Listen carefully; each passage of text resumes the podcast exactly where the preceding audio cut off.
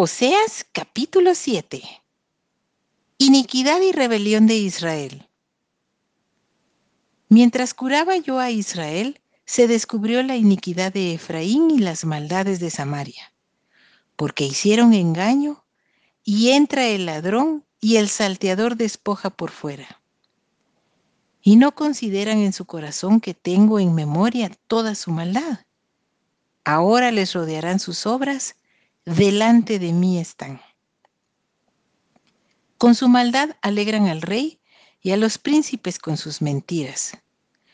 Todos ellos son adúlteros. Son como horno encendido por el hornero que cesa de avivar el fuego después que está hecha la masa hasta que se haya leudado. En el día de nuestro rey los príncipes lo hicieron enfermar con copas de vino extendió su mano con los escarnecedores. Aplicaron su corazón semejante a un horno a sus artificios. Toda la noche duerme su hornero. A la mañana está encendido como llama de fuego. Todos ellos arden como un horno y devoraron a sus jueces. Cayeron todos sus reyes. No hay entre ellos quien a mí clame. Efraín se ha mezclado con los demás pueblos. Efraín fue torta no volteada. Devoraron extraños su fuerza y él no lo supo. Y aún canas le han cubierto y él no lo supo.